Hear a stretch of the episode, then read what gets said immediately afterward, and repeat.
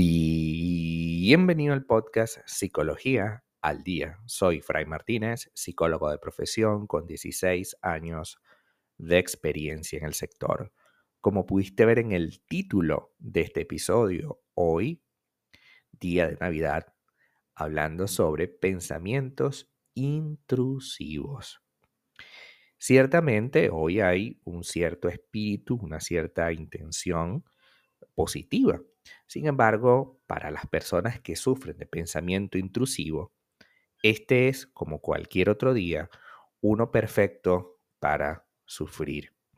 Los pensamientos intrusivos son no deseados, profundamente perturbadores, imprevistos y que ocurren en cada momento de tu vida. Te angustia que cualquier automóvil te atropelle, no sales de la casa los martes porque sabes que el día martes siempre te pasa algo trágico. Los pensamientos intrusivos son motivo de preocupación para ti a cada momento. Sentir que la parte irracional de tu mente se apodera poco a poco de todos los espacios de tu vida es sin duda algo súper desagradable. A pesar de ser extendida esta, este término. Hoy vamos a desglosarlo, vamos a analizarlo con calma para que entendamos por qué ocurren y qué es lo que realmente ocurre. Pensar de manera intrusiva es darle espacio a ideas, imágenes, que la mayor parte del tiempo son de carácter perturbador y profundamente angustiante. Estos pensamientos vienen a la mente, a tu mente, sin previo aviso, y su naturaleza es extremadamente variable. Los temas más comunes son recuerdos de un pasado eh, vivido de una manera distinta a como queremos, actos de violencia que puedan ocurrir en el futuro cercano si yo tomara una u otra decisión, comportamientos socialmente inaceptables como que te roben, que te hagan alguna maldad, etc. ¿no? En general, los pensamientos no dejan de ser, al fin y al cabo, un producto tuyo, imaginario, de una serie de situaciones que pudieran o no ocurrir. Hay una pequeña cantidad de fantasía en el pensamiento intrusivo que se junta con una pequeña cantidad de lógica racional. Es decir, para que esto tenga fuerza y pueda convertirse en algo realmente angustiante para ti, es evidente que no solamente es fantasioso, se tomará alguna cosa que pudiera ocurrir. Por ejemplo, es posible que te pase algo malo si sales a la calle, es verdad. Hay una probabilidad, estés en el país que estés. Sin embargo, el problema principal no es que te pase algo malo. El problema principal es que tus pensamientos hacen que todos los días, a pesar de que no hay nada que lo confirme, ninguna prueba, hace que tú creas que sí, efectivamente, siempre te van a hacer daño. Tal pensamiento reemplaza nuestra mente racional y te genera una perturbación constante.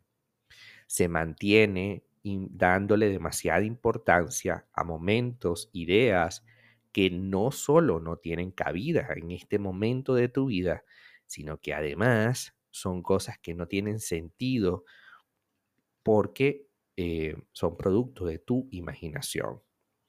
En definitiva, las características principales de un pensamiento eh, irracional como este, de un pensamiento intrusivo, son desagradables, improductivos, porque no te ayudan a planificar nada. Es decir, ok, está bien, supongamos que los martes a ti te pasa algo malo siempre.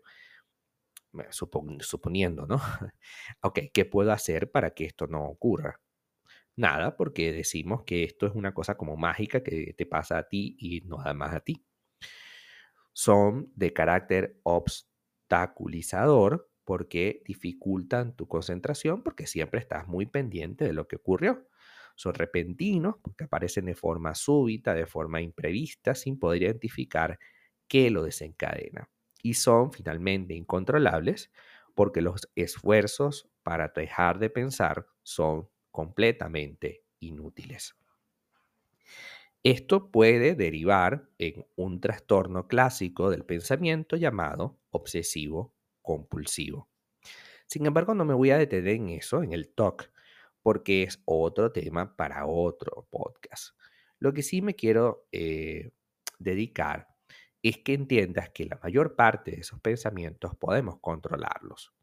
Aquellos eh, pensamientos que se enfocan en desactivar los pensamientos negativos, aquellos enfoques que te ayudan a gestionar y convivir con estos pensamientos y relacionarlos de otra forma, son los más adecuados.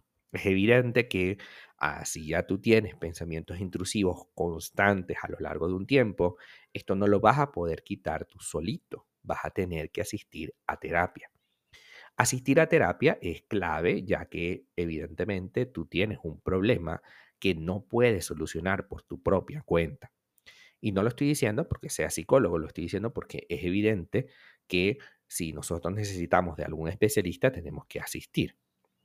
Por lo tanto, entender que tu especialista debe ser capaz de tener un estudio relacionado con esto, es decir, experiencia al menos, porque no necesariamente tiene que haber un estudio formal, pero sí tiene que haber experiencia en el trato de pensamientos intrusivos para que pueda desacoplar esta sensación de angustia con una angustia verdadera porque hay una gran diferencia entre sentir que algo malo me va a pasar y que realmente haya señales de que algo malo me pueda pasar.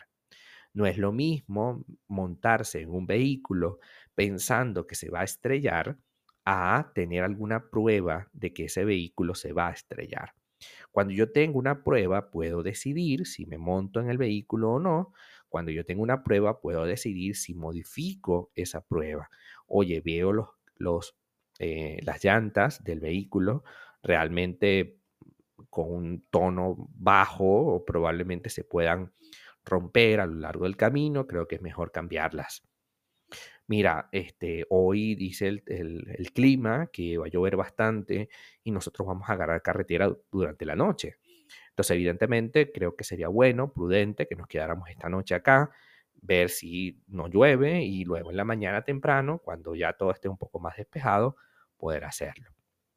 Al final, los pensamientos son solamente ideas que pueden ocurrir, pero no necesariamente van a ocurrir. A lo mejor una señal de alarma que tienes que prestarle atención, ciertamente sí, puede ser, pero tienes que prestarle atención para tomar una decisión. Ese es parte del ejercicio en, la terapia que tú consideres cada pensamiento como algo posible, claro que puede ser posible, pero que tomes una decisión para evitar llegar a sentir el trastorno. ¿Cuándo sentimos el trastorno? Cuando este pensamiento eh, te angustia, pero no puedes hacer nada al respecto. No tienes una cajita de herramientas del cual tirar, del cual tomar para poder elegir qué hacer con esto que estoy sintiendo. Entendamos que siempre se puede tomar acciones sobre lo que me angustia. Siempre, siempre podemos tomar acciones sobre lo que nos angustia. Hasta acá nuestro episodio de Navidad del día de hoy. Muchísimas gracias por quedarte aquí hasta el final. Si deseas saber más sobre mi contenido, www.fraymartinez.com. Para consultas online, www.fraymartinez.com y también sígueme en mi Instagram, arroba fraymartinez20. Muchísimas gracias y hasta el próximo episodio.